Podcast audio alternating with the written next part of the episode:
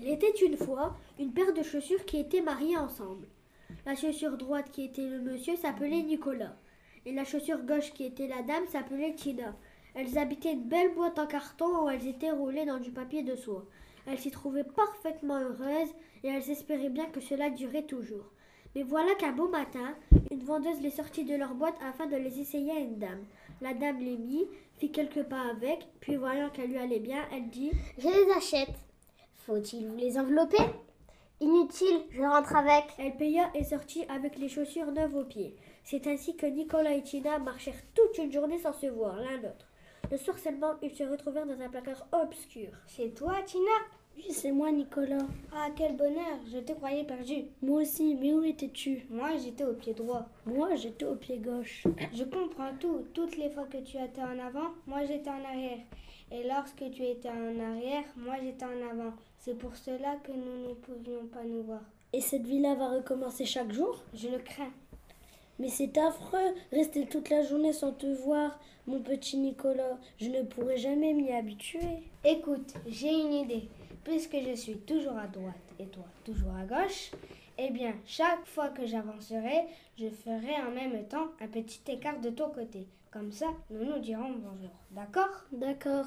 Ainsi fit Nicolas de sorte que tout au long du jour suivant, la dame qui portait les chaussures ne pouvait plus faire trois pas sans que son pied droit vienne accrocher son talon gauche. Et plaf À chaque fois, elle s'étalait par terre.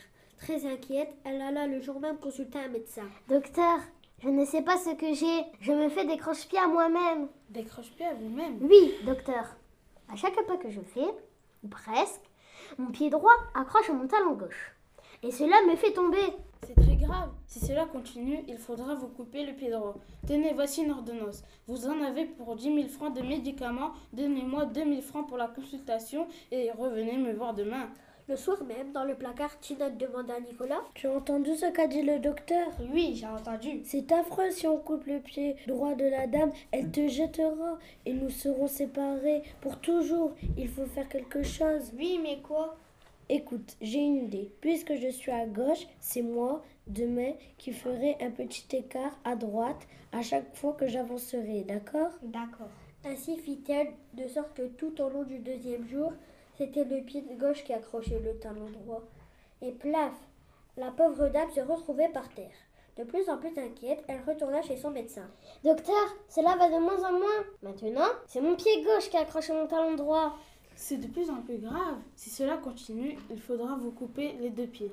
Tenez, voici une ordonnance. Vous en avez pour 20 000 francs de médicaments. Donnez-moi 3 000 francs pour la consultation. Et surtout, n'oubliez pas de revenir me voir demain. Le soir même, Nicolas demanda à Tina Tu as entendu? J'ai entendu. Si, si l'on coupe les deux pieds de la dame, qu'allons-nous devenir? Je n'ose pas y Et penser. pourtant, je t'aime, Tina. Moi aussi, Nicolas, je t'aime. Je voudrais ne jamais te quitter. Moi aussi, je le voudrais. Ils parlaient ainsi dans l'obscurité, sans se douter que la dame qui les avait achetés se promenant dans le couloir en pantoufles parce que les paroles du médecin l'empêchaient de dormir. En passant devant la porte du placard, elle entendit toute cette conversation. Et comme elle était très intelligente, elle comprit tout. C'est donc ça. Ce n'est pas moi qui suis malade. Ce sont mes chaussures qui s'aiment. Comme c'est gentil.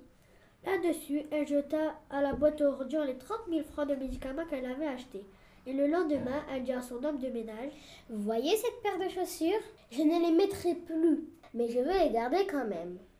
Alors cirez-les bien, entretenez-les bien, qu'elles soient toujours brillantes, et surtout, ne les séparez jamais l'une de l'autre. Restée seule, l'homme de ménage se dit Madame est folle de garder ses chaussures sans les mettre. Dans une quinzaine de jours, quand madame les aura oubliées, je les volerai. Quinze jours plus tard, il les vola et se les mit aux pieds. Mais quand il les eut mises, il commença aussi à se faire des croche-pieds à lui-même. Un soir, dans l'escalier de service, comme il descendait les ordures, Nicolas et Tina voulurent s'embrasser et badaboum, blanc bing. L'homme de ménage se retrouva assis sur un palier avec plein d'épluchures sur la tête et une pelure de pommes de terre qui pendait en spirale sur son front comme une boucle de cheveux. Ces chaussures sont sorcières. Je ne les mettrai plus. Je vais les donner à ma nièce qui est boiteuse. C'est ce qu'il fit. La nièce qui était boiteuse, en effet, passait presque toute la journée assise sur une chaise, les pieds joints. Quand par hasard, elle marchait, c'était si lentement qu'elle ne pouvait guère s'accrocher les pieds. Et les chaussures étaient heureuses, car même dans la journée, Elles étaient le plus souvent côte à côte. Cela dura longtemps. Malheureusement, comme la nièce était boiteuse, elle usait d'un côté plus vite que l'autre. Un soir, Tina dit à Nicolas Je sens ma semelle qui devient fine, fine, je vais bientôt être percée. Ne fais pas ça. Si on nous jette, nous allons être encore séparés. Je le sais bien, mais que faire? Je ne peux pas m'empêcher de vieillir. Et en effet, huit jours plus tard, sa semelle était trouée. La boiteuse acheta des chaussures neuves et jeta Nicolas et Tina à la boîte aux ordures. Qu'allons-nous devenir? Je ne sais pas. Si seulement j'étais sûre de ne jamais te quitter. Approche-toi et prends ma bride avec la tienne. De cette façon, nous ne serons pas séparés. Ainsi firent-ils. Ensemble, ils furent jetés à la poubelle. Ensemble, ils furent emportés par le camion des éboueurs et abandonnés dans un terrain vague. Ils y restèrent ensemble jusqu'au jour où un petit garçon et une petite fille les y trouvèrent. Oh, regarde les chaussures. Elles sont bras dessus, bras dessous. C'est qu'elles sont mariées ensemble. Eh bien, puisqu'elles sont mariées ensemble, elles vont faire leur voyage de noces. Le petit garçon prit les chaussures, les cloua côte à côte sur une planche, puis il porta la planche au bord de l'eau et les laissa descendre au fil du courant vers la mer. Pendant qu'elle s'éloignait, la petite fille agitait son mouchoir en criant Adieu, chaussures, et bon voyage. C'est ainsi que Nicolas et Tina, qui n'attendaient plus rien de l'existence, eurent quand même un beau voyage de noces.